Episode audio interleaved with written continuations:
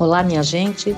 Eu sou Tatiana Kobet, trazendo para o nosso portal Elas por Elas a Domingueira da Tatá. Domingueira da Tatá é um projeto que teve início no comecinho da pandemia, fevereiro de 2020, onde busquei respirar, conversando com diversas mulheres de várias partes do Brasil e do mundo. Conversas vigorosas onde podemos nos conhecer melhor e refletir sobre nossas ações a partir de outras experiências. Sempre arte, sempre juntas, resistência e sororidade. Boa domingueira para vocês. Domingueira, domingueira da Tatá.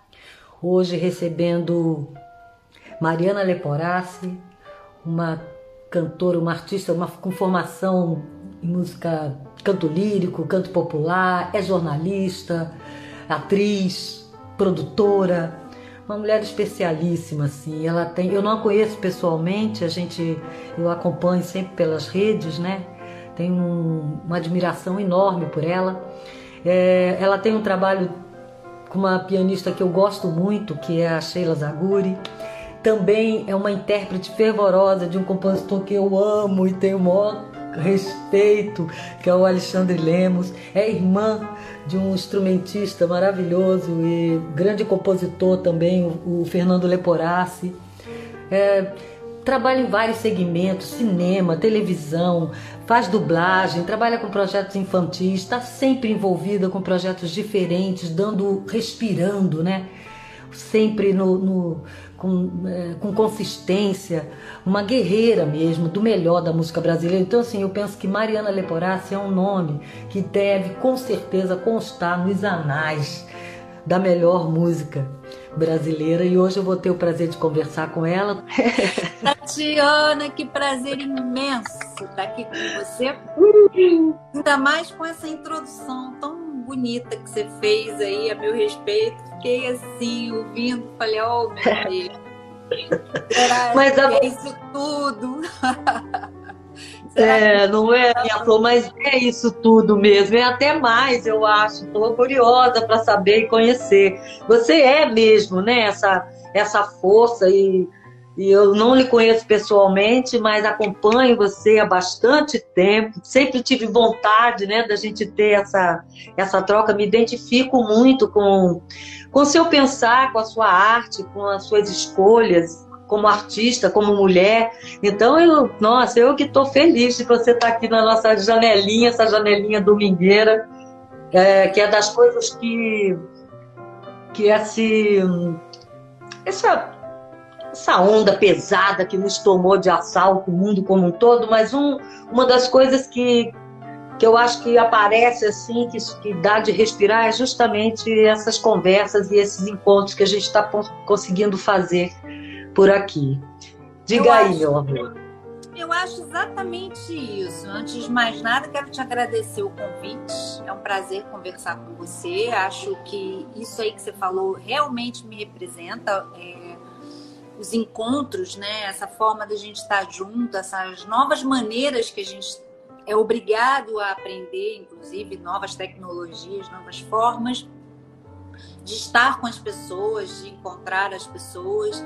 A gente vem se, a gente vem se se admirando, né? A gente nunca teve oportunidade de estar junto, mas assim, eu acompanho o teu trabalho há tanto tempo que é como se a gente se conhecesse há muito Exato. tempo. Realmente, a gente se conhece, na verdade, há muito tempo. Nunca teve oportunidade porque sempre moramos em cidades diferentes. Diferente.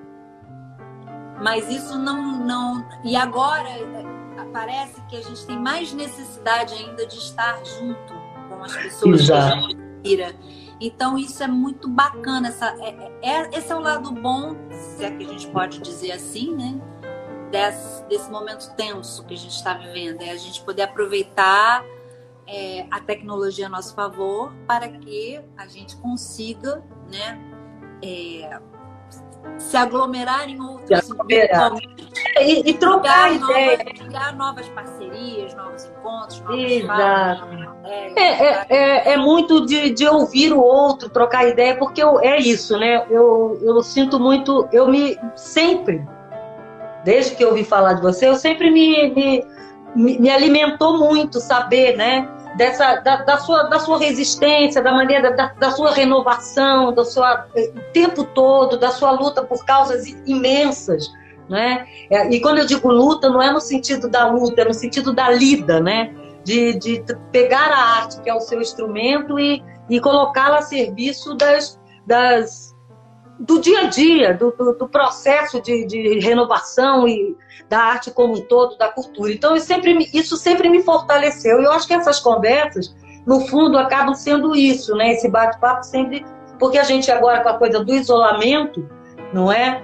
Eu, por exemplo, me salvou. Eu tenho feito desde o comecinho, eu estou aqui, eu me mudei para Portugal, vim para fazer um, uma residência artística, já estou aqui há três anos, e é, no comecinho da, da, da, pandemia, né, o mundo caiu, porque a minha proposta era ir e vir, tinha todo, tá toda ligada com essa coisa Brasil estar lá, estar cá, enfim. Então essa janelinha, eu digo, não quer saber, eu vou procurar as pessoas que eu admiro, as mulheres fortes, e vou ver o que elas estão fazendo, porque se elas estão, eu também tenho que estar, não vou, me, não vou ficar assim, não vou me afogar nesse, nesse fim, né? Vamos nos reunir e nos unir e buscar. Mas hoje, amor, é para falar de você, eu quero saber de você, aproveitar que você está aqui, porque é isso, eu acho que é muito encorajador a gente ouvir a trajetória, né? os caminhos da, das companheiras. Você é carioca, nasceu no Rio de Janeiro. Sou carioca, nascida aqui. Mas antes, só quero te dizer que eu concordo plenamente com você. Eu acho que ouvir o outro estimula a gente, estimula o nosso movimento. Isso é muito importante. Mas eu sou do Rio, sim, nascida e criada aqui, muito embora minha família originalmente seja de São Paulo. Tanto o núcleo uhum. da minha mãe, lá da minha mãe, lá do meu pai, eles são de São Paulo né? Minha mãe é de Ribeirão Preto, meu pai é de Franca. E ô Flavinha, querida, e eu, e eu nasci aqui, eu e os meus irmãos. Um nasceu em Ribeirão Preto, mas por acaso. Sim. aqui e nós somos um núcleo carioca da família. Acho que é só a gente, assim, que nasceu aqui, né? Então, e eu vivi aqui a vida inteira. Embora... E a música então, já é no seio da tua família, porque seu irmão também é músico, é compositor, então é, também essa música já veio junto no berço. Eu sou temporã, Tatiana, eu nasci muitos anos depois, eu sou eu fui um erro de cálculo ali tardio do meu pai e da minha mãe. Quando eu nasci, meus irmãos são todos meio pais, assim, mães, né? É, eu não tenho mais meus pais e, e eu tive vários pais e várias mães, na verdade. O, o Fernando, quando eu nasci, logo em seguida, o Fernando e a Gracinha, eu sou irmã da Gracinha Leporassi também, que é casada com o Sérgio Mendes. E os dois começaram juntos num projeto chamado Grupo Manifesto, que ganhou ah, festivais dos anos, final dos anos 60, né? 60. Festival de 67. E, e começaram a vida artística ali. Eu estava nascendo e crescendo, nasci e cresci ouvindo esse pessoal aí. Meus irmãos são as minhas maiores influências e eles são realmente. E meu pai era compositor, é, radialista, compositor e, e, tocava lindamente, cantava lindamente. Minha mãe era pianista clássica, tinha música pelos dois lados. A gente nasceu num ambiente muito musical. Num ambiente musical. Musical. É. E nós somos cinco irmãos, três foram para música, os dois que não foram poderiam ter ido, porque são vozes belíssimas, teriam talento da mesma forma, mas escolheram outros caminhos. Mas assim, a gente sempre teve esse envolvimento com música desde esse... sempre. É. E, a, e, e, a escolha pelo canto, porque você, você é jornalista também. Então, como é que é essa, esse processo aí que vai construindo? Bom, como é que é isso? Cantar era natural, né? Assim, a gente cantava em casa, cantava desde. Dizem que eu cantei antes de falar, já entoava algumas coisas lá. Eu subia, eu ouvia o povo cantando o dia inteiro dentro de casa, era música o dia inteiro dentro de casa. E, e os finais de semana na minha casa eram sempre regados à música, roda de viola, porta aberta, amigo entrando, saindo e tal. Sempre foi uma casa muito musical. E assim, quando eu cheguei na adolescência, eu falei, eu não vou ser cantora, porque já tem muito músico na família, eu vou fazer teatro. Aí resolvi ser atriz. Antes de ser jornalista, eu fui atriz. Comecei a trabalhar com teatro infantil. Ainda estava no colégio. Comecei a fazer peça. Fiz um teste para uma peça. Fui levada a fazer um teste numa peça fui aprovada e assim comecei uma breve carreira de atriz ali. Breve naquele momento. Depois eu desenvolvi isso em outros momentos. Mas, assim, ali eu comecei a fazer o curso de teatro na Cal, que é a Casa de Artes de Laranjeiras, um curso de Laranjeiras. Né? E, e eu, paralelamente me inscrevi no vestibular de jornalismo, porque eu sempre gostei de escrever. Meu pai era radialista jornalista, a minha família de jornalistas, meu, o irmão do meu pai é um grande jornalista. Então já tinha também essa, eu já, tinha esse, neg esse negação. Essas coisas estavam no DNA. De um lado. É, um lado rebelde, negando o canto, a música e tal, porque tinha ah, essas influências todas, né, já vinham no, no, nosso DNA. Então, assim, eu junto com o teatro resolvi, eu fui fugindo da música, né? Mas tudo que eu fazia tinha música, mesmo na faculdade, tudo que tinha música me chamavam para fazer.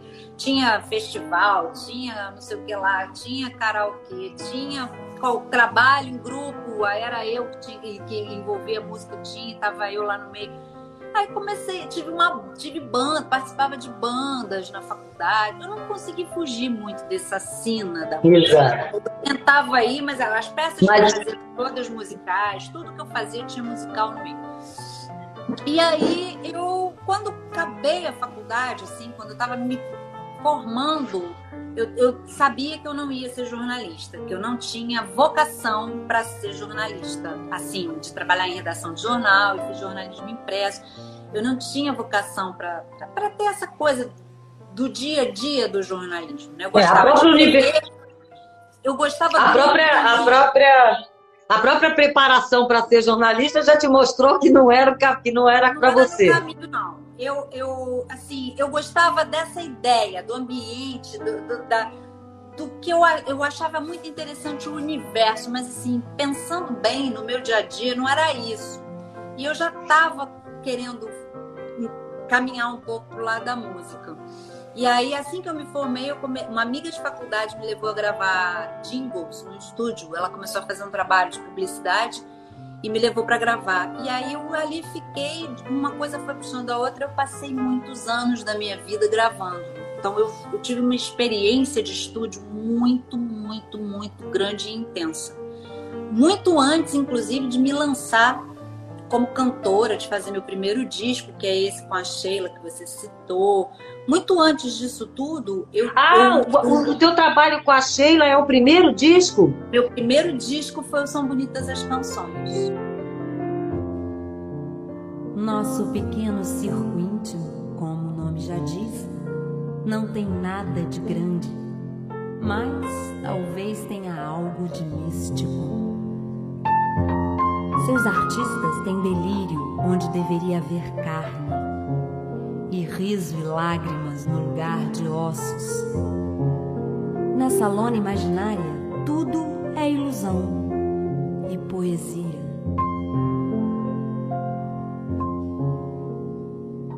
Não, não sei se é um truque banal, se um invisível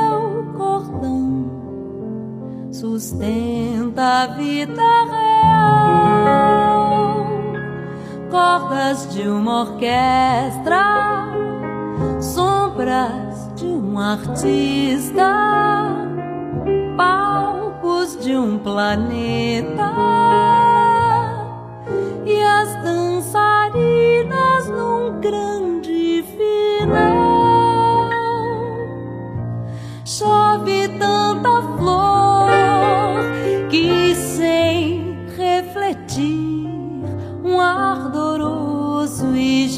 espectador vira colibri.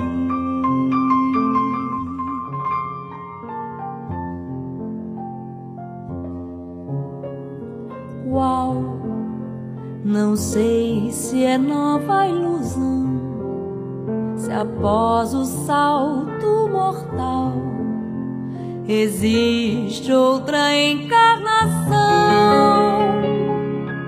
membros de um elenco, malas de um destino, partes de uma orquestra.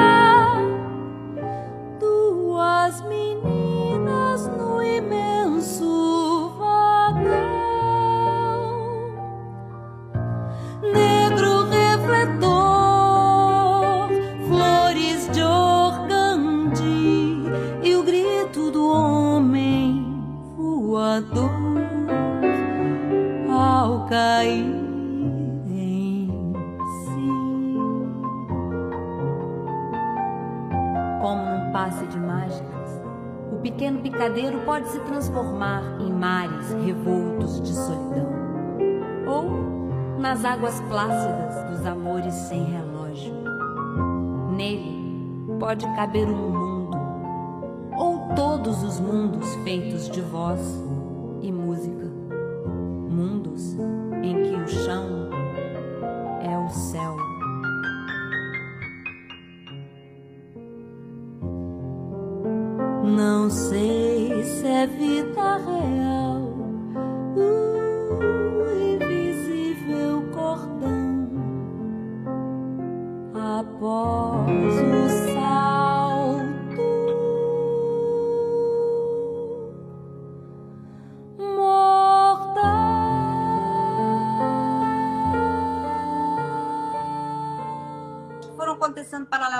sempre gostei de música vocal Sempre gostei de cantar em grupo, né? Com, com, vozes e tudo mais. E aí eu fazia um curso de música na Musearte. Meu professor da Musearte montou um, grupo vocal com, a, com alunos que eram alunos de teatro dele na Cal. E, eu, e me convidou para ser uma das cantoras. Eu fui, voltei a Cal por causa disso. A gente ensaiava lá. E era um grupo de atores. Eu era a única aluna de música do Mauro Perelman. E criamos os Inziver, que era um, meu, foi meu primeiro grupo vocal. E tudo isso vinha paralelo. Então, eu, era, eu trabalhava em estúdio, tinha os Inziver, e, e tinha uma banda, depois... Ou seja, já estava... Eu fui e sempre e, cantava tudo barzinho, cantava com meu irmão na noite, fazia coisas eventuais, tinha um trabalho com meu irmão a vida inteira. Eu tenho um trabalho de voz e violão com meu irmão, de composições dele, inclusive, que eu adoro cantar. Mas assim, o meu primeiro. Ah, cantei, gravei música para novela. Eu gravava muito. E aí acabei vindo parar numa novela cantando. Eu nem tinha uma carreira quando eu cantei para a novela Mulheres de Areia, no começo dos anos 90. Enfim.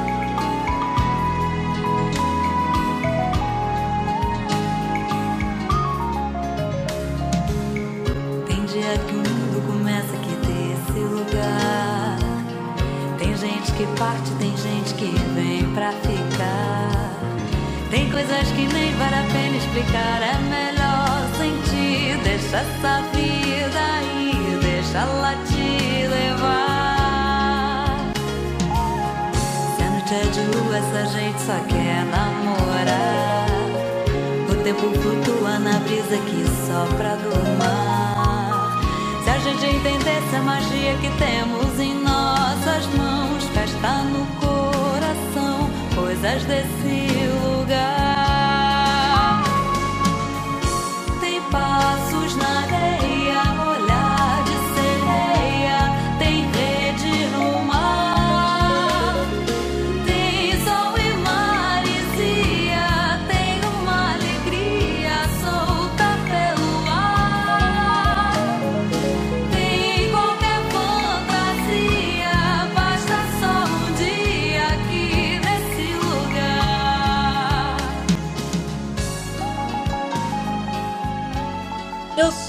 comecei realmente a me a desenvolver uma carreira, vamos lá e tal, quando eu comecei a bolar o projeto do São Bonitas as Canções com a Sheila. E foi um projeto que foi o meu primeiro disco com a obra para com canções do Chico. Com canções do Chico, não é? Chico Buarque do Lobo, parceria de Chico Buarque do Lobo Chico. para teatro. São as parcerias deles para Ah, são as canções voltadas para o para teatro. São todas okay. músicas e aí... parceria. E todas Então, fala um pouco disso, porque veja, você, veja, né? Fala um pouco pra gente essa esse essa, essa esse momento aí, essa, essa, essa hora, de, esse lugar de fala, porque você veio dizendo, já, já era profissional, da música, porque se você vivia em estúdio, gravava disco, gravava para novela, cantava com o irmão, cantava na noite, fazia musical, participava de grupo, mas ainda não se considerava uma artista da música. Não, me não é considerava uma artista da música, mas não uma cantora que tinha uma carreira. A carreira de cantora, assim, de pisar, de, de assumir o palco, assumir a, a frente de uma de, uma, de um trabalho. uma personalidade, é isso que você está dizendo? Personalidade artística. Ah, ok. Então, não tinha isso. Assim, eu, eu experimentava tudo e, e cantava em grupo vocal. Eu ainda é, cantava na noite, mas não tinha. Sim, assim, mas não tinha essa. E o que, que qual foi a chave que virou? Que você acha que aí de repente tu virou essa chave? Você disse eu preciso fazer algo. É, eu queria que... fazer. Eu, eu falei eu, eu preciso, eu preciso me jogar, eu preciso resolver isso e, e criar um projeto para mim e trabalhar. Como eu não sou compositora, quer dizer, sou bissestérrima, né? Aquela compositora bissexta. Inclusive, meu grande parceiro, vi que entrou aqui, Felipe Radset, tá aqui, meu grande amigo e grande parceiro.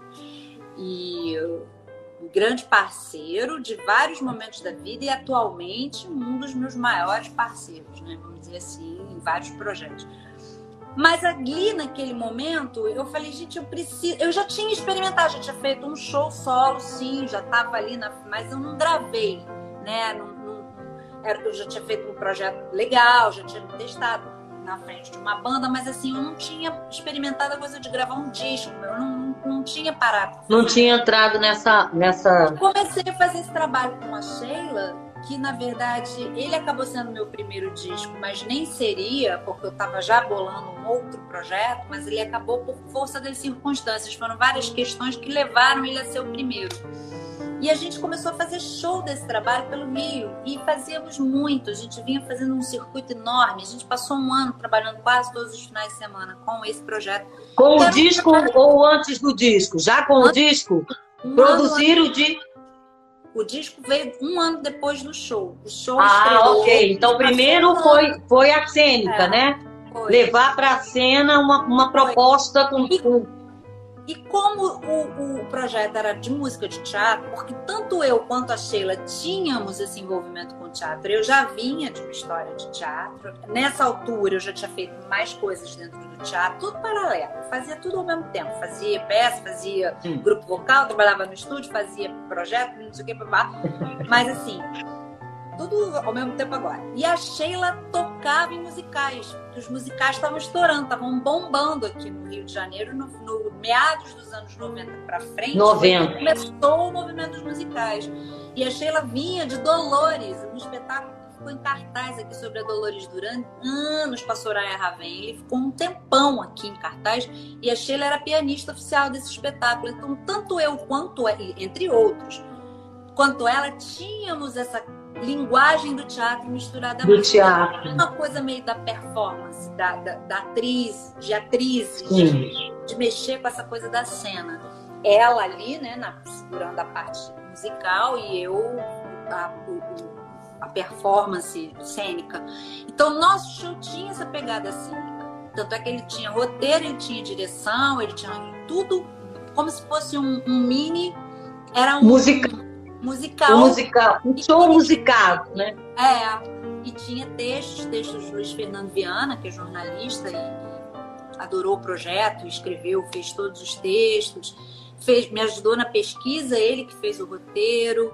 A gente e o disco é o disco do espetáculo ou o disco o é disco só. É rigorosamente do espetáculo, inclusive. Ah, o disco é o reflexo. É. Inclusive que lindo! E a gente encontra isso, Mariana? Encontra esse disco? Encontra, é, fisicamente, eu até tenho os discos, mas assim, tudo nas plataformas. Digitais. Nas plataformas a gente encontra? No, na sua plataforma do YouTube ou, ou Spotify, tudo? Mas e, e você continuou fazendo outras coisas paralelas ou aí só se, se fechou nisso como é? Não, Não continuou fazendo Sim, assim, fazer coisas paralelamente é a tônica da minha história. Eu sempre é a minha cara. Eu sempre tive uma alma muito inquieta e muito de experimentar coisas. Eu nunca consegui fazer uma coisa só.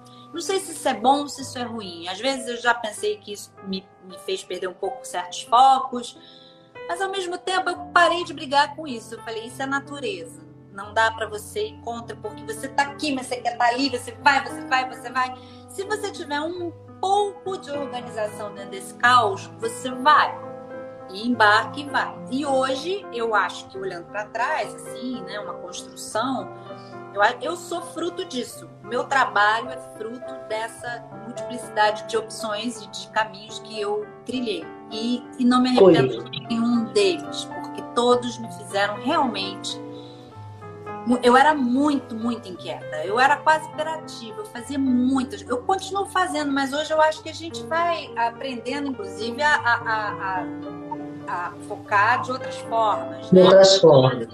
Aí eu virei produtora. Eu falei, eu sendo produtora, eu, eu acho que eu, eu, eu, eu vou dando o, o, a cara das coisas e juntando essas peças é. todas. Vou regando e vou semeando mais ou menos dentro do que eu quero, né? De como eu penso. Isso, né? Então eu sempre fui muito inquieta. Eu, eu tinha esse projeto com a Sheila e, paralelamente, eu cantava em grupo vocal, porque eu nunca deixei de cantar em grupo vocal. A vida inteira, até hoje, eu canto em grupo vocal, tendo vários discos de carreira já lançados, eu continuo cantando grupo vocal. Ai, ai, ai,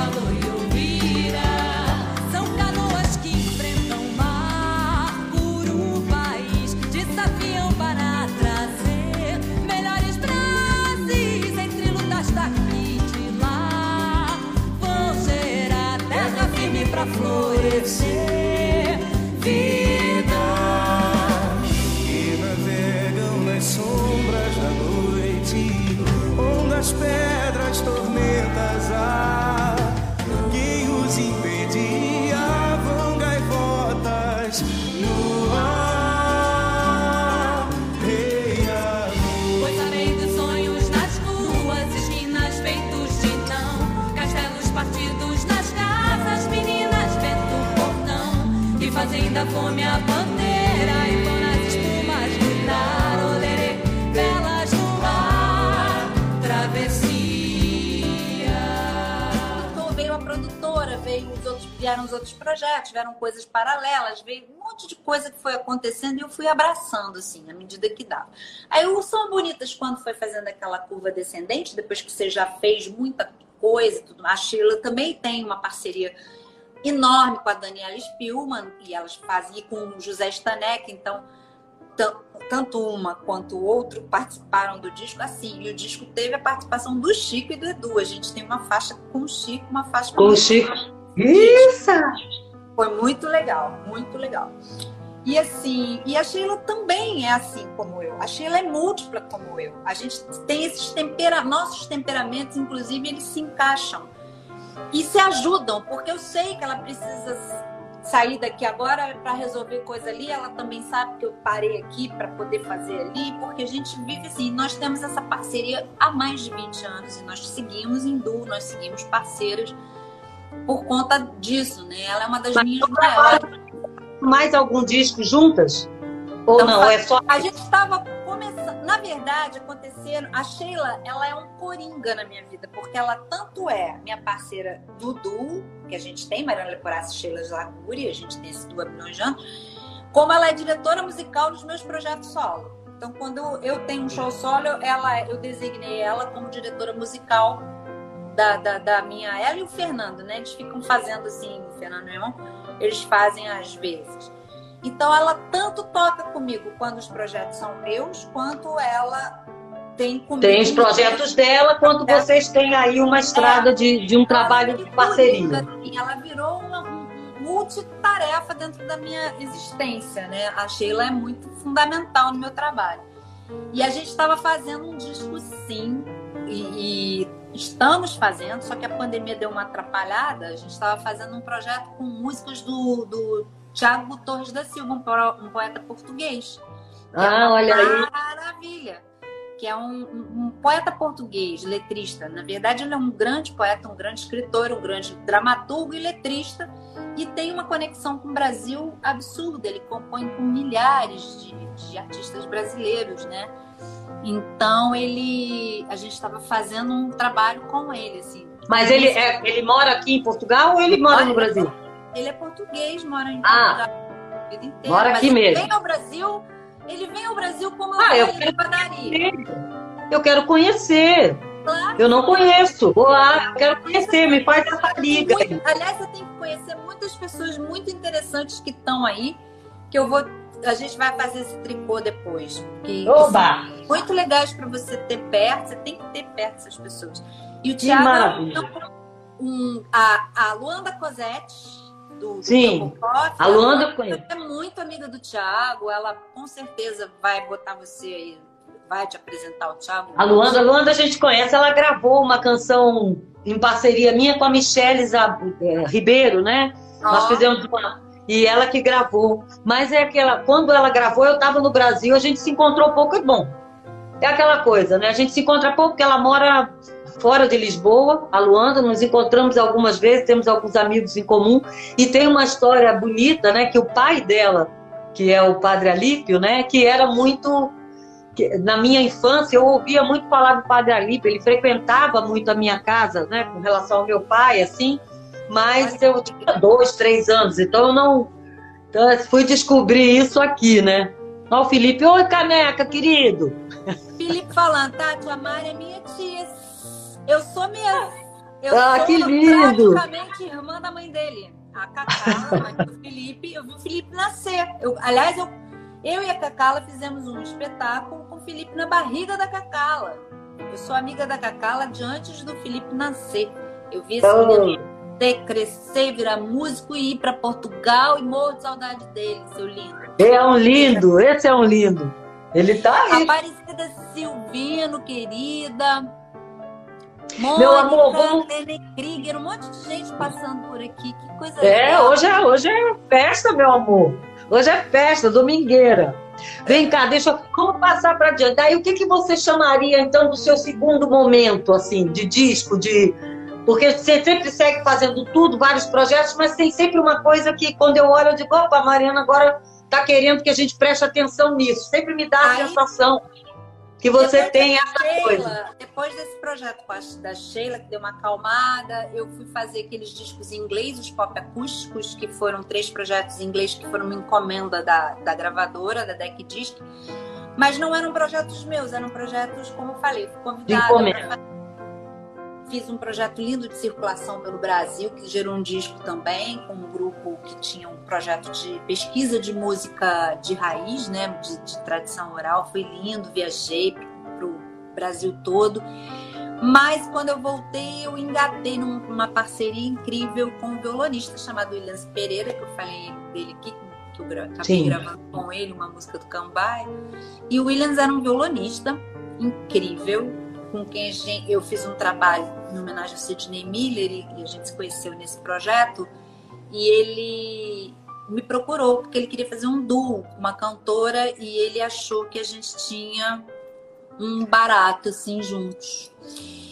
E aí eu falei, olha, aí gostei, ele tocava maravilhosamente bem. A gente fez um, a gente teve cinco anos de parceria, fizemos um disco que se chama Canção, a Voz e o Violão só que o Williams faleceu num acidente no final de 2007. E, e a gente tinha assim vários vários projetos já agendados para gravar, inclusive a gente ia fazer dois discos em 2008, já estava tudo certo, tudo no esquema. E foi uma grande assim, uma grande tragédia assim, uma grande uma perda pesada, né? Interrompeu mas assim. Foi uma parceria muito séria, muito incrível. A gente tinha uma, uma realmente uma, uma comunhão assim de voz e, e música, de, de, violão. E esse nosso disco eu tenho muito carinho por ele, assim, muito, muito. É mas o disco, o disco saiu. Ele faleceu é. depois do disco. Sim, o disco foi lançado em 2004.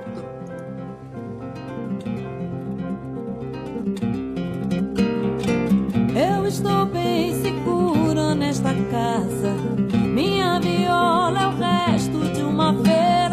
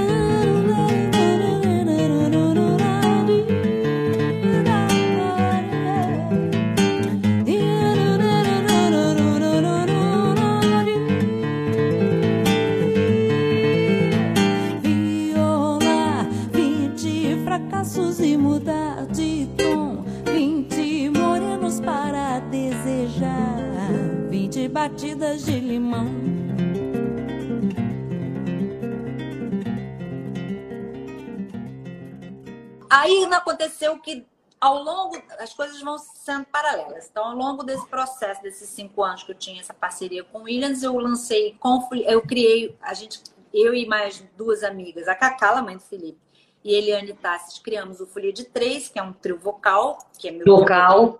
hoje. A gente lançou o disco em homenagem ao Ivan, era tudo meio paralelo. assim. Paralelo. E Aí, essas tá- escolhas, essas, essas escolhas, sim, a música popular brasileira é, seu- é o seu, digamos assim, é o seu altar, é onde você se joga, onde você mergulha todo o seu saber. Mas essas escolhas, elas têm a ver com o quê? Com o seu momento? Ou tem a ver com alguma, alguma mensagem maior que você está querendo passar naquela, naquela hora? Ou tem a ver com, co- com, com comercial, né? Com comercial que eu digo é com... Porque assim, eu vejo Não. você muito uma artista que corre é, corre dentro da raia, mas fora da curva, sabe? É, não, E- comercial não tem nada, né? Essas escolhas É sempre- Aí foram várias coisas. O Williams, a gente resolveu fazer o de disco de estreia. Assim, a gente criou um nome. A gente, nosso disco chama Canção, a Voz e Violão.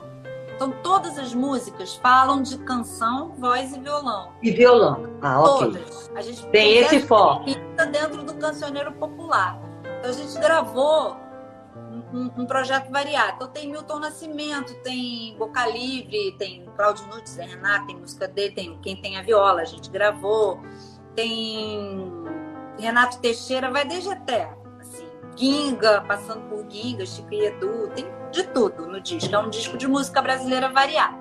De autores conhecidos. E, e, e aí, só, só uma curiosidade, como é que é esse processo? Porque se são é, a- compositores variados, então é um tempo que você fica se de- Como é que é esse processo de construção desta É. cantora que vai atuar neste foco, com esses arranjos? Como é que é o seu processo? cada um, cada processo é um processo, né? Assim, com o Williams a gente fez um mergulho também de um ano. Sim, porque a Sheila, a gente estreou o show depois que a gente ficou um ano trabalhando. Foi um ano de trabalho, um ano de estreia e o ano e depois a- o veio o disco, né? O disco. E foi mais ou menos a mesma coisa. A gente ficou assim um ano se conhecendo musicalmente e dialogando, tocando, experimentando, fazendo, fazendo. Mas fazendo. é quando você diz, eu- e do ponto de vista de produção, quando você diz assim, se conhecendo, dialogando, é tipo, um vai na casa do outro, ou, armavam alguma coisa para poder Não. estar em. um- É, um vai na casa do outro. A gente tinha um método e, e horários fixos. A gente se encontrava tantas vezes Ah. semana, na hora tal. Aquilo ali era o nosso momento de trabalho. A gente se... Sheila, a mesma coisa. A gente se Ah, encontrava entendi. duas, três, sei lá, vezes por semana para trabalhar, para ensaiar, para ajustar, para fazer, para dialogar, para criar a identidade do E isso é um tempo, e esse tempo é o tempo, não tinha nenhum. É, é o Não. tempo. É o tempo. Como é você assim trabalha que... um grupo, assim, para você ensaiar um grupo vocal, a mesma coisa. Você tem que ter é, isso é o que faz, inclusive, fazia e faz com que eu não me perca. Eu posso fazer vários projetos. Porque dia tal é o dia desse trabalho, dia tal é o dia desse trabalho. Ok. Dedica por etapa dentro da sua semana. Então, assim, pode? Pode. Se você tiver é, uma disciplina de, de, de, se dedicar né, no tempo certo e, e, fazer as coisas da melhor maneira, assim, né? com atenção e foco naquele momento que você está ali, você se inteira daquele projeto, funciona. Para mim, funciona. E do ponto de vista de sustentabilidade, como é que você sustenta uma, um sonho, uma vontade dessa, passando um ano só trabalhando para depois correr atrás da, da possibilidade de levantar recursos para esse disco? Não faz só isso. Porque a gente ah, faz só isso, eu gravava. Isso faz parte é um dos, um dos braços. O ensaio, né, o preparo, ele faz parte. Mas eu não fazia só isso. Eu, eu sempre trabalhei em estúdio, continuei trabalhando, faço dublagem de desenho animado. Eu continuei fazendo essa coisa de estúdio muito tempo. Fazia milhões de projetos. Ah, e a partir do ano 2000, eu passei a trabalhar com coral de empresa. Eu fui trabalhar na equipe do Eduardo Morelembão. Eu trabalhava como monitora de coral de empresa, de emprego. Então eu tinha uma. Uma, uma Ok. Eu tinha meu trabalho com música que me remunerava. Uma coisa para E aí isso te permitia se te dedicar a projetos também outros. Eu me dedicava a um projeto aqui, mas eu tinha um pronto com o qual eu me apresentava. Eu sempre tinha um projeto pronto que ia para o palco e o outro estava em gestação. Em gestação. Você e então, segundo um projeto Maravilha. aqui e o outro está no palco. É, não, mas eu acho importante, é, é, eu tenho certeza disso, só que eu acho importante a gente fa falar disso, né? Porque fica aquela coisa, ah, o artista, o artista não trabalha, você canta, mas você trabalha com o quê, né? Aquelas piadinhas. E também, por um outro lado, mostra também, principalmente para artistas, tem, tem, eu conheço alguns artistas que têm uma dificuldade muito grande de produção, né? De, de serem ativos, eles ficam esperando alguém bater na porta, convidar, né? Tem, tem. É. E às vezes ouvir. É Isso é verdade. É, então, eu acho que assim, essa coisa empreendedor, o empreendedor mesmo, que vai lá, arregaça a manga, sai e faz, ele, ele é um tipo de. de é, é um tipo de, de temperamento, eu acho. Né? Tá, é. nasce com isso e vai. Tem gente que não consegue fazer nada, só consegue compor, porque ele pensa música 24 horas por dia e vivencia aquilo e ele vive da criação dele. Ele não tem nem. Ele se blinda para qualquer. Isso é um processo, são os processos de cada um. Entrou o Kim Cordeiro, queridaço. É. Super amigão. seu amigo e meu amigão também. É, a gente descobriu esse carinho aí em comum. Eu amo de paixão. É um cara que, que colabora muito, né? É um grande colaborador, grande parceiro, foi para mim. Irmão, nossa, super irmão nosso, total aqui. E aí, enfim, é... então foi isso, a minha vida inteira foi isso. Um projeto estava ali, outro estava no palco rodando, outro estava na ideia e vários na gaveta. E, e os outros trabalhos todos correndo paralelo, porque não dá para você viver de uma coisa só. Não é, tinha, não porque dá. eu sou uma artista independente, eu, não fui, eu não, não fui absorvida por esse grande mercado, eu e 98% da nossa, né, do, do, de quem do mundo que a gente habita. Do universo musical, é. Então a gente precisa trabalhar muito. Eu trabalhei muito, sempre trabalhei muito, ralei muito. Trabalhava, eu, eu trabalhava desde a hora que eu acordava até a hora que eu ia dormir, todo dia muito. Gravava muito, trabalhava muito, lidava muito, ensaiava muito, fazia tudo muito. E, e aonde que vai então esse cuidado? E a voz? Onde é que entra nesse muito, muito, muito, nesse desgaste, nesse desgaste como é que você tem, como é que você vai? E duas perguntas. Uma, como é que você cuida desse lado, né? Dessa, desse instrumento que se usa para tudo. Aí a Andréia aí. E ao mesmo tempo, André, se você. Se você pensa também na, na voz, se você cria uma, um determinado, uma determinada voz ou pensa numa determinada sonoridade que você quer buscar, quando você elabora um, um, determinado projeto? São duas perguntas. Uma é como é que você, você se cuida nessa ralação toda e do outro lado se você tem alguma algum truque na manga para quando faz algum trabalho específico diante da professora Tatiana Vidal, que está aqui falando. A vida do artista é isso, projetos na gaveta rodando na ideia e no planejamento. É isso mesmo. Minha é André, isso mesmo. André é minha amiga de, de, de, de, quando a gente era criança, né? Eu conheço a André desde a minha existência inteira. Mariana sempre foi empreendedora, mesmo quando nem existia isso. Só você para falar um trem desse, né? Lindona. Milhões de beijos. Ah, então, Bem-vinda aí, Tati Vidal. Tenho uma, uma, admiração por essa mulher também. Essa é uma que eu vou. Eu vou atrás de você para bater um papo contigo. Dela, né? Da professora agora sim. Não, mas é, é o seguinte.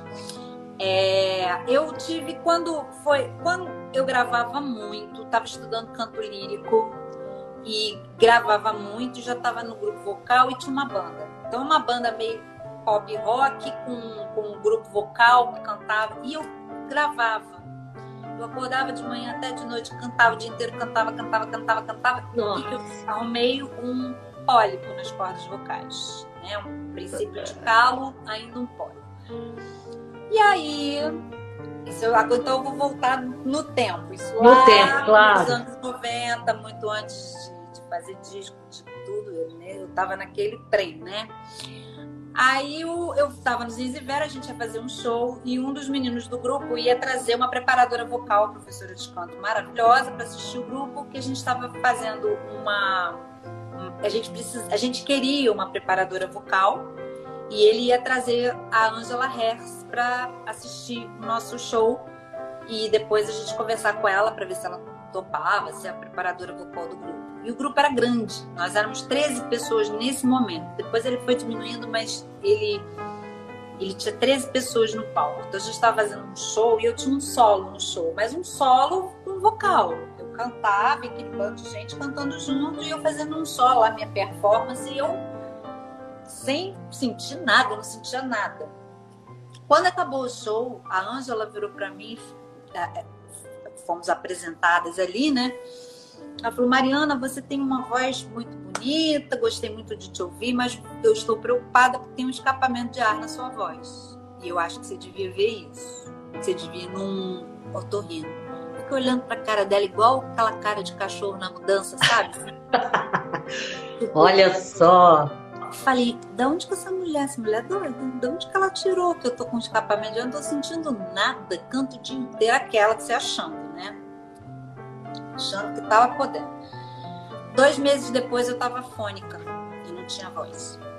Bah! Dois Passou meses, por isso. Isso foi exatamente, foi em maio esse show. E eu fiquei afônica no dia do meu aniversário, que em julho eu estava sem voz. Caraca! E ia cantar num festival, ia defender a música de um amigo num festival em Cascavel no final do, de julho, que ele tinha me convidado eu não falava, não saía som, a minha voz não tinha som. E aí eu fui desesperando e cheia de compromisso, cheia de ensaio, cheia de gravação marcada, cheia de coisa, comecei a chorar, né? Aí fui parar no médico, o médico falou: minha filha está com pólipo nas cordas vocais, vai ter que entrar em cortisona. Eu era totalmente natureba naquele momento, não tomava remédio nem por nada. Eu falei, não posso tomar cortisona, vou morrer, vou cair dura aqui, eu não tomo remédio nenhum, eu sou totalmente alimentação natural, tava toda num, num outro momento. E aí fui, bati lá na porta da Ângela, desesperada, falei, o que que eu faço? Ela falou, nada, vamos trabalhar. Vem aqui, você vai, segue no, seu, segue no seu homeopata e vamos ralar. Agora eu vou te falar uma coisa, precisa de disciplina para isso. E eu não tinha disciplina para estudar canto. Até então não tinha nenhum. Ela virou para mim e falou assim: você precisa dar o seu melhor, fazer os exercícios em casa passar. Eu, ela estava desenvolvendo um método. A Ângela hoje está escrevendo um livro. Ela mora em Foz do Iguaçu, se mudou para lá, está escrevendo um livro sobre os casos de, de, de pessoas que chegaram para ela totalmente assim. É Ângela o quê? Hers. H-E-R-Z. Hers. Porque ela se autocurou. Ela desenvolveu um método de canto baseado na própria experiência, que foi dramática, porque ela quase perdeu a voz. E ela não tinha, na época que ela desenvolveu, começou a desenvolver esse método, não tinha nada de, de não existia nada de prática de canto popular aqui, não tinha a aula de canto popular. Canto popular. Tem milhares de professores milhares. incríveis, inclusive a Tati que está aqui e tudo mais. Mas na época da Angela não tinha esse, esse, essa literatura e ela teve que ralar muito. Ela importava livros, ela importava, não tinha nem internet, né? Quando ela começou a desenvolver isso. Então, ela que maravilha! Sozinha para descobrir que ela tinha, na verdade, uma bactéria que estava acabando com a voz dela. Um negócio estranhíssimo, enfim. Quando ela me ouviu no palco, ela ouve com ouvido clínico. Claro que ela já estava ligada em todo mundo ali. Se ela ia fazer preparação vocal, ela foi analisando ela já... um por um ali no, no ouvido treinado que ela já tinha. Quando chegou em mim, ela falou: essa daí tá com escapamento de ar. Vai ficar rouca rapidamente. Ela já tinha. E aí você fez esse, esse tratamento com ela, fez esse trabalho com ela, e a partir de então você então tem esse momento aí, digamos assim, um momento seu, né? Porque do jeito que rala. Porque assim, eu, ah, né, você, se você faz, eu imagino, é, são formas diferentes de usar a voz. Uma coisa é você, por exemplo, cantar a, a sua própria canção, a canção que você faz. Outra coisa é você, num disco, interpretar diversos compositores diferentes, que têm tônicas diferentes, expressões diferentes. Depois é diferente você fazer um jingle, é diferente você fazer dublagem. Então eu penso que. Certeza, são, são, são coisas completamente. Aí a Tati está falando que as pesquisas científicas da voz são bem recentes. Pois é, quer dizer, a Ângela, ela começou o Tati, o processo dela começou. Poxa, Tati, a gente podia fazer um, uma domingueira para falar disso. O que, que tu acha? Ah, maravilhoso, então. Não é? Para falar especificamente pesquisa aí, dessas. dessas... Ah, muito bom. Né? O, Cláudia o, a Ana começou os processos dela no final dos anos 70. Ainda não tinha nada sobre isso. Ninguém estudava canto nessa época no Brasil. Todo mundo era, era ia naturalmente, né? Cantava porque cantava. E abria a boca. Prática.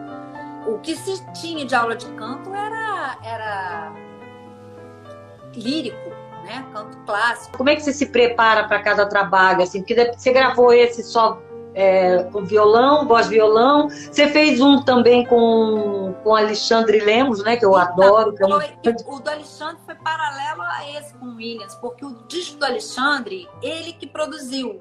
Ele, ele me chamou para ser a cantora do Ser intérprete. Ele já tinha Sim escolhido tudo, eu não fiz nada assim em termos. Ele já ah. tinha o conceito, o repertório que ele queria e o que, que ele queria, mas ele queria uma, uma voz que não fosse a dele para botar ali. E a gente era muito amigo, já tinha uma relação muito intensa. Ele já era parceiro do meu irmão, a gente já tinha tido, né, assim, vários encontros importantes.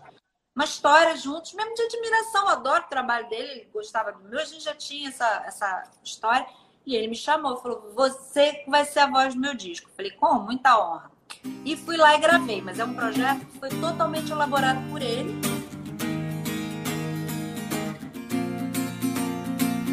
Tá tudo tão moderno, tá tudo tão careta.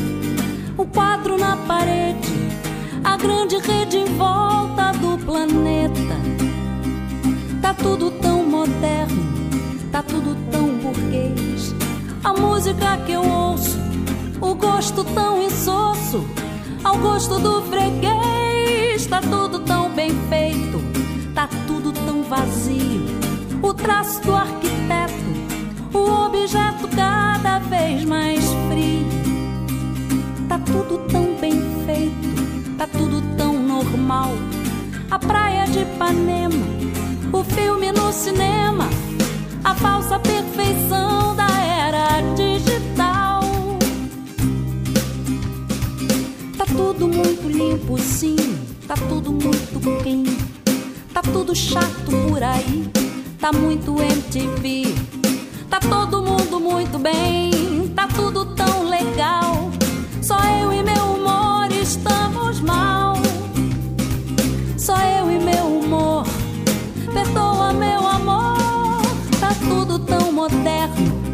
tá tudo sem tesão. Tá tudo tão moderno dentro do padrão. Tá tudo tão moderno, tá tudo sem tesão. Tá tudo tão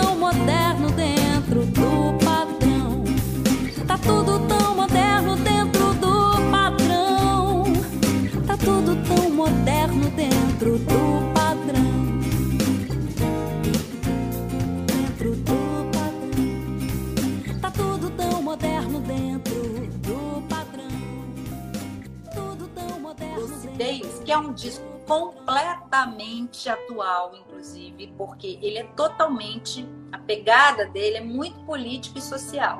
Tem tudo a ver com o Ah. momento que está vivendo. É. E tem tudo a ver com o Lemos também, né? E tem tudo a ver com o Alexandre e essa história de militância. Mas naquele momento onde que a gente gravou, que aquilo foi 2004, onde as coisas estavam muito tranquilas, ele era um disco que tinha esse caráter social forte e, e eu percebi que isso vinha de coisas dele lá de trás, de, de- de questionamentos que ele fazia. Quer dizer, as questões sociais nunca deixaram de existir, né? A gente só estava vivendo um momento onde elas estavam aparecendo com força e tinham né, tônus e, e- e incentivo, né, as causas, os movimentos Sim. sociais, as questões sociais. Então, o Alexandre resolveu fazer um, um negócio assim voltado para isso, que eu achei muito bacana.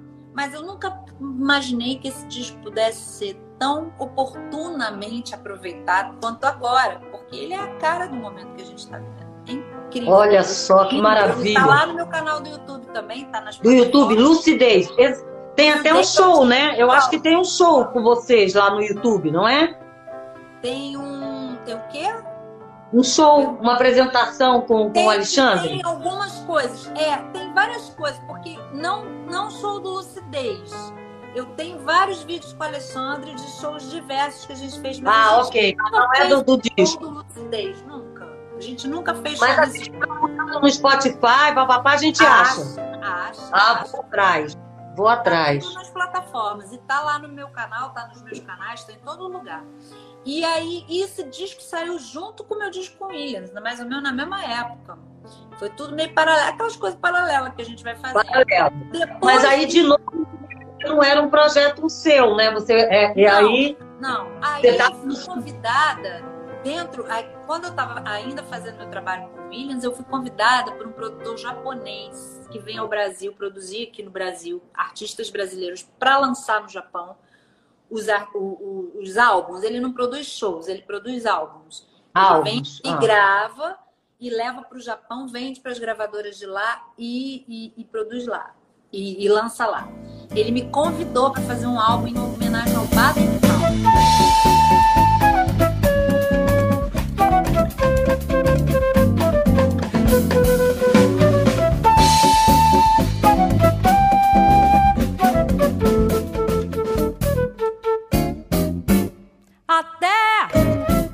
gostar.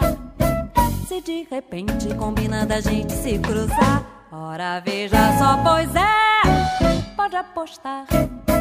Se você gosta de samba, encosta e vê se dá. Até que eu vou gostar.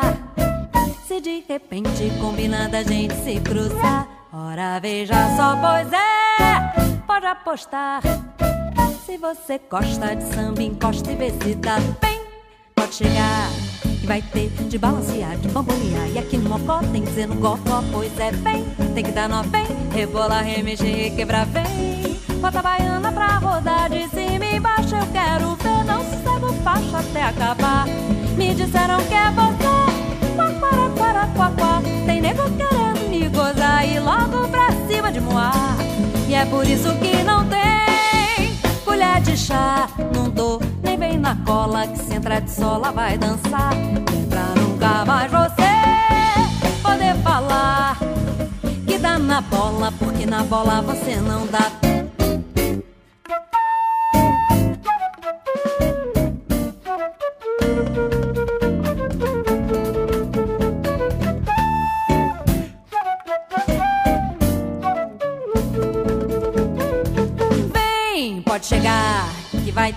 balancear, de bambolear. E aqui no mocó tem dizendo cocó, pois é, vem, tem que dar nó, vem, Rebola, remexe, requebra bem. Bota a baiana pra rodar de cima e embaixo. Eu quero ver, não sossego baixo até acabar. Me disseram que é você. Grande, barato na minha vida. E isso já foi paralelo ao meu trabalho com o Williams. Quando eu lancei esse, o Williams gravou comigo, todo mundo gravou comigo. O filho de três gravou, o Williams gravou, porque eu vou agregando meus projetos tudo no. Sim, aí vai aquilo. É, é tudo é Mariana. Meus tudo é a Sheila só não gravou comigo porque o disco era de violão e o único pianista que tocou no disco era o Felipe Baden-Powell, que é o filho do Baden. Porque se tivesse espaço para piano, teria sido ela, mas o disco teria sido ela. Violão. Depois, quando eu levei para o palco, é, eu adaptei para piano e é a Sheila que toca. O show é que toca. Sheila. Eu tenho, inclusive, esse show gravado para lançar a qualquer momento, uma versão. É, ao vivo desse trabalho. Porque esse. Que lindo! Esse, meu, esse disco é, já é um projetinho aí, né? É. Já é um projeto futuro que eu quero desenvolver, porque eu tenho esse show todo gravado lindamente, pronto para ser mixado, gravado em pistas. Ele foi gravado para isso, para virar um projeto de DVD que não aconteceu. Mas eu tenho toda a parte de áudio gravada lindamente que eu tô querendo fazer. Aí é a Sheila. Aí é um outro disco, é o Baden Powell só que é o mesmo repertório, só que Sim. com outras... uma, um outro, uma outra, uma outra, é tudo diferente, né? Tudo é um Baden de tudo diferente. Tudo diferente. Tudo que diferente. maravilha. Aí, então esse é esse foi o do Baden, que foi esse disco maravilhoso que me fez ir muito longe. Eu fiz muito, eu, eu fiz turnê pelo Brasil inteiro. Foi uma coisa maravilhosa na minha história. Assim, eu fiquei quatro anos também, uns quatro anos trabalhando nesse projeto tanta gente querida entrando aqui. Eu fiz muito tempo de, de, de, desse show. Esse show foi um show muito feliz, que eu conquistei muitas coisas, fiz muitas coisas. Esse com Baden, né? Aí esse, esse com Baden, como é que é o nome do show? Mariana Leporassi canta Baden Powell, ficou o nome do disco. Ok. O, o, nome que ele, o, o Yoshida, que é o produtor, batizou e eu... Batizou trouxe para cá, aí o Mills, Carlos Mills da Music Records, ele lançou aqui, licenciou o disco aqui, lançou, a gente fez até uma capa para cá para o Brasil, fizemos outra arte e lançamos aqui. Foi muito legal. Isso foi 2007, aí por aí, né? E aí segui fazendo. Só que eu fazia o show do Baden, fazia o show com o Williams, fazia o show com o Folia de Três, fazia tudo. Todos eles já vinham. Os filhos estavam no mundo e eles iam sendo alimentados, né? Porque Sim. negócio E alimentando. E botar os projetos para caminhar. Todos caminhavam ao mesmo tempo nesse momento. E aí, quando cheguei e a gente lançou o disco do Folia, lancei o disco com o Williams, lancei o Baden pouco tempo depois, o disco do Alexandre, que a gente não não. Aí o Williams, quando o Williams partiu, eu criei um projeto de entrevista, eu não conseguia fazer show. Eu estava muito mal, 2008, né? O Williams partiu em dezembro de 2007. Eu não conseguia fazer show em 2008. Eu tinha acabado de lançar o disco do Baden e eu fiquei quase um ano sem cantar. Esse, eu não conseguia. Não conseguia me mexer, assim. Eu entrei num processo muito difícil. 2008 foi um ano muito difícil para mim. Eu só fiz show do trabalho do Felipe Radset, porque ele me convidou para fazer o lançamento de um trabalho dele. Eu fui, topei, falei, desde que eu não tenha que pensar, que produzir, que fazer, eu vou. Fiz show, Felipe Radset show com, com o Celso Biafora aqui no Rio. E não pisei no palco mais, não fiz nada, amigo, nada. No final do ano eu criei um projeto de entrevista chamado Mariana Leporassi Convida.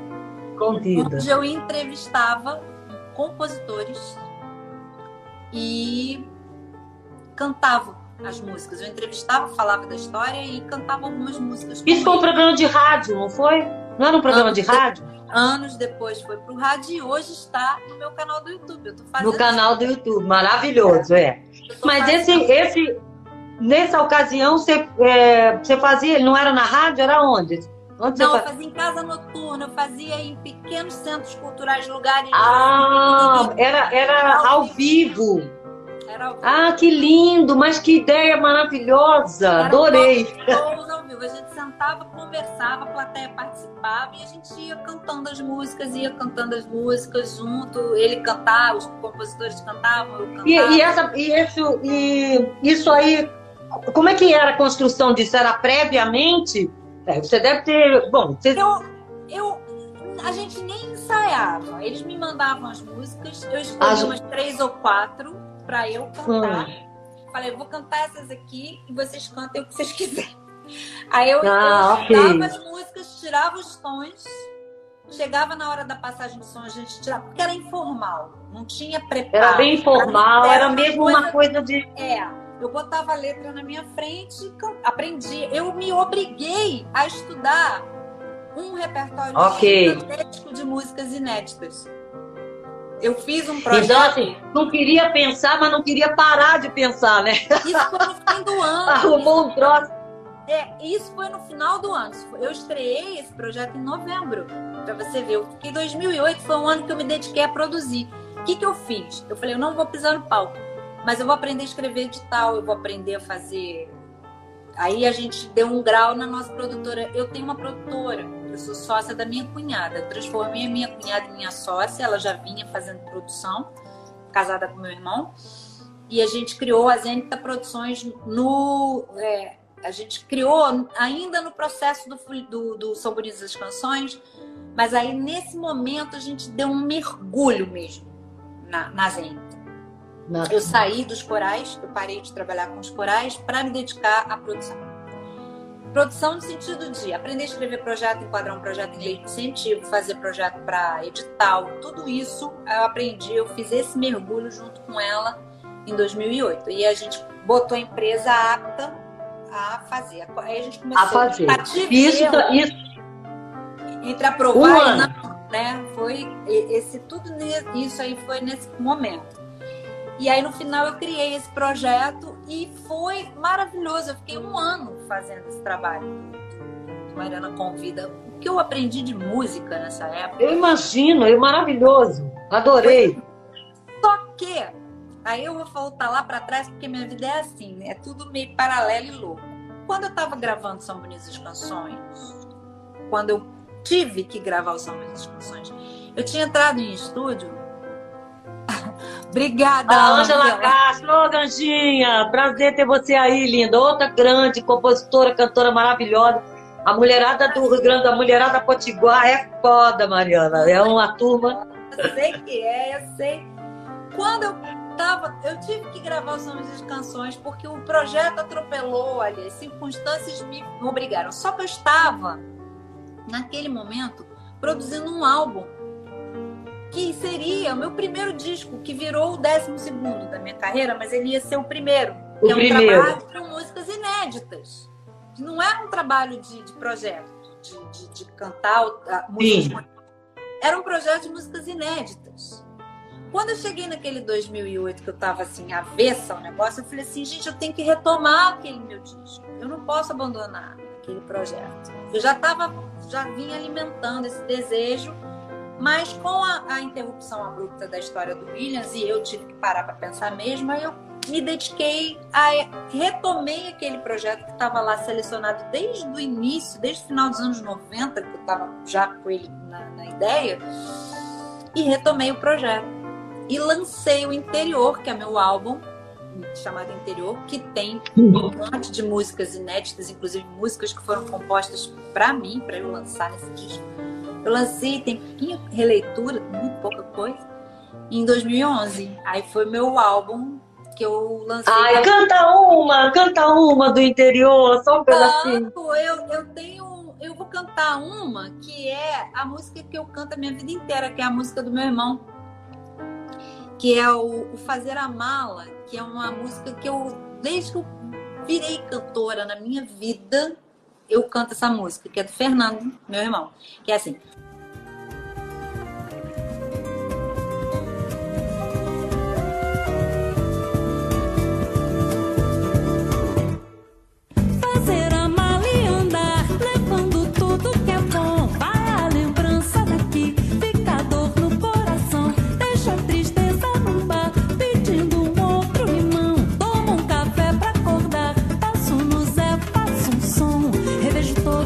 Amigos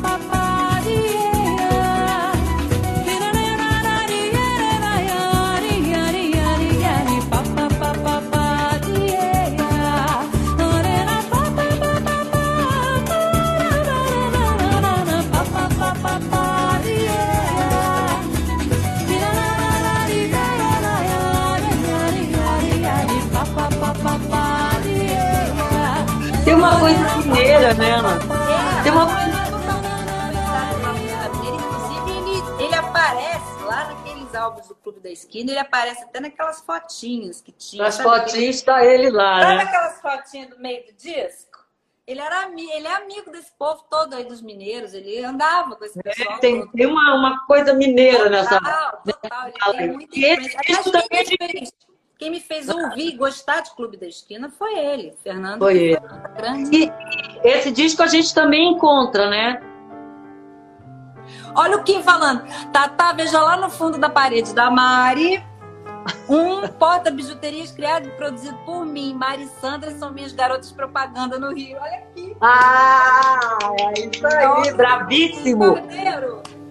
É, esse é um poderoso, tá vendo, Cordeiro? Você é um poder, porque tem essa mulherada aí de. Amo o trabalho do Kim. Eu tenho esse trabalho do Kim espalhados aqui pela minha casa. Eu adoro isso aqui, eu amo de paixão. Tá aqui, Kim. Você viu? que Ele é um querido.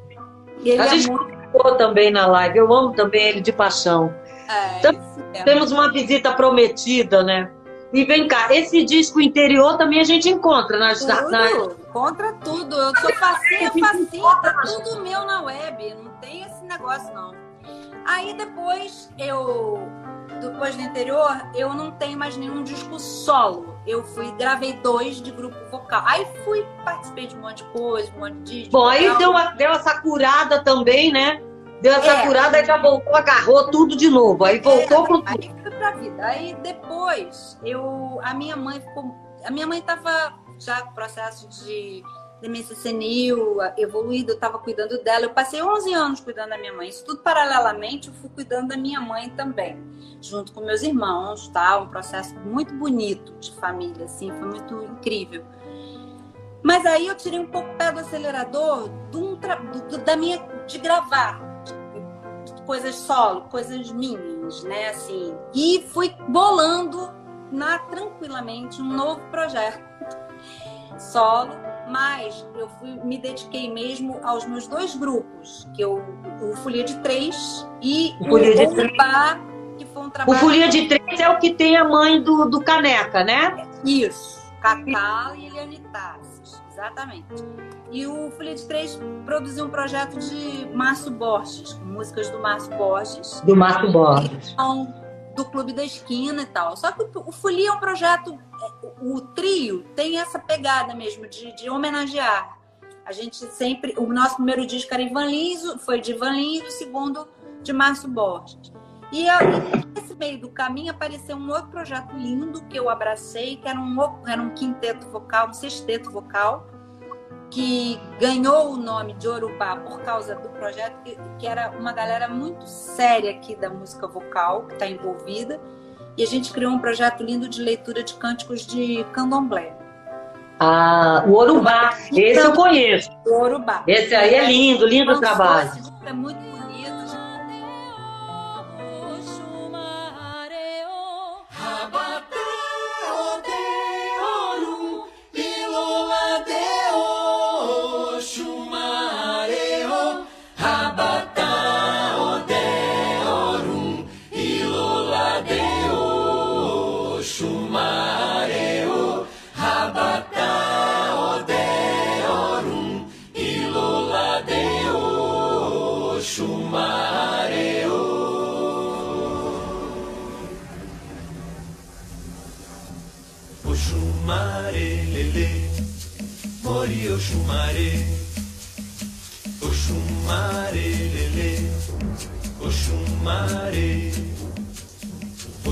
Oxumare, lele, mori. Oxumare, lele, mori. Rabatá, lele, mori. Oxumare. Oxumare, lele, mori. Oxumare, lele, mori. Rabatá, lele, mori. Oxumare. Oxumare, lele, mori. Oxumare,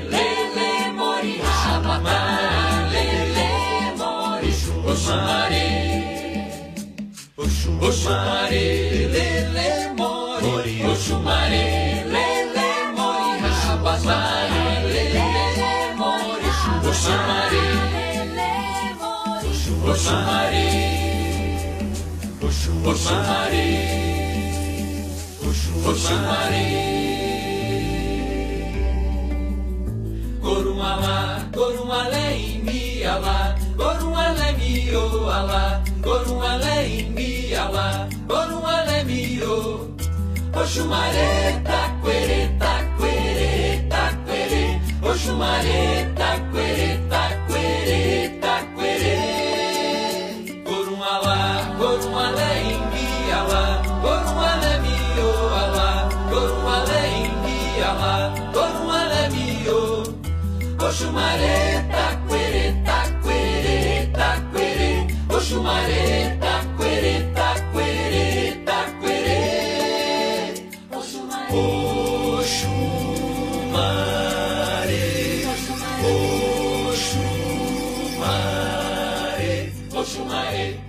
assim, de 2011 para cá não lancei nenhum projeto solo, mas eu lancei o disco do Folia e lancei esse esse trabalho do Gorubá.